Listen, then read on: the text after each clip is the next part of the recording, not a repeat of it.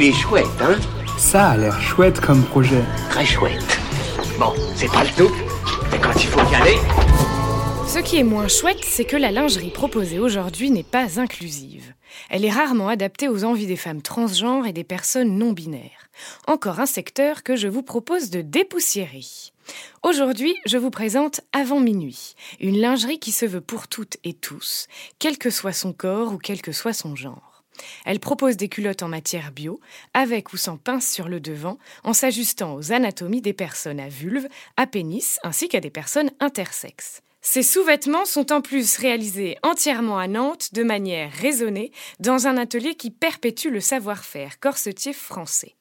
Un projet porté par Adélaïde, corsetière et modéliste lingerie, et à découvrir jusqu'au 4 novembre sur la campagne Lule avant minuit.